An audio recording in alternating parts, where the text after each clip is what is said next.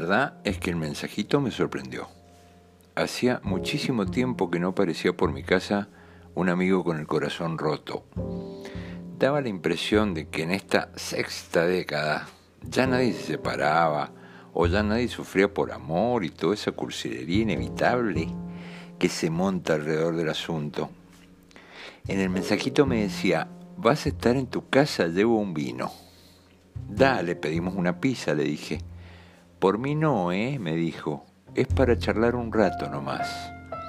Y sí, es así. El mal de amor cierra la panza, la angustia. Angustia viene de angosto.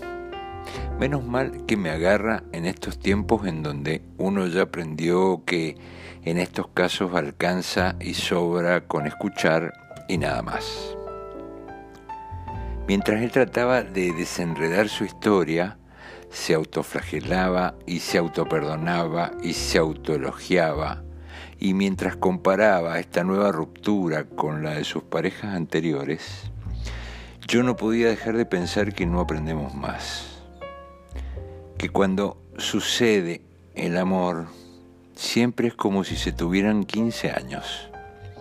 No importa demasiado en qué década te agarre se activa el mismo chip ingenuo y optimista, como si viniéramos con un paquete de neuronas, diría la neurociencia, dedicadas a guiarnos en esa sola tarea, pero sin advertirnos las consecuencias y sin otra neurona que no nos haga sentir tan mal.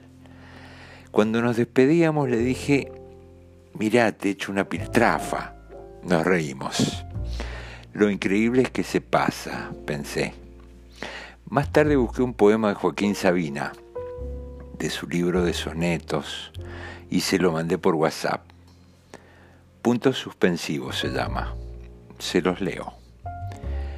Lo peor del amor cuando termina son las habitaciones ventiladas, el solo de pijamas con sordina, la adrenalina en camas separadas lo malo del después son los despojos que embalsaman los pájaros del sueño, los teléfonos que hablan con los ojos, el sístole sin diástole ni dueño. Lo más ingrato es encalar la casa, remendar las virtudes veniales, condenar a galera los archivos. Lo atroz de la pasión es cuando pasa, cuando al punto final de los finales no le siguen dos puntos suspensivos. ¡Oh! Qué bien dicho, por favor. Bueno, espero que le haya servido a mi amigo por las dudas. Voy a desactivar las confirmaciones de lectura del WhatsApp. Tampoco la tontería, che.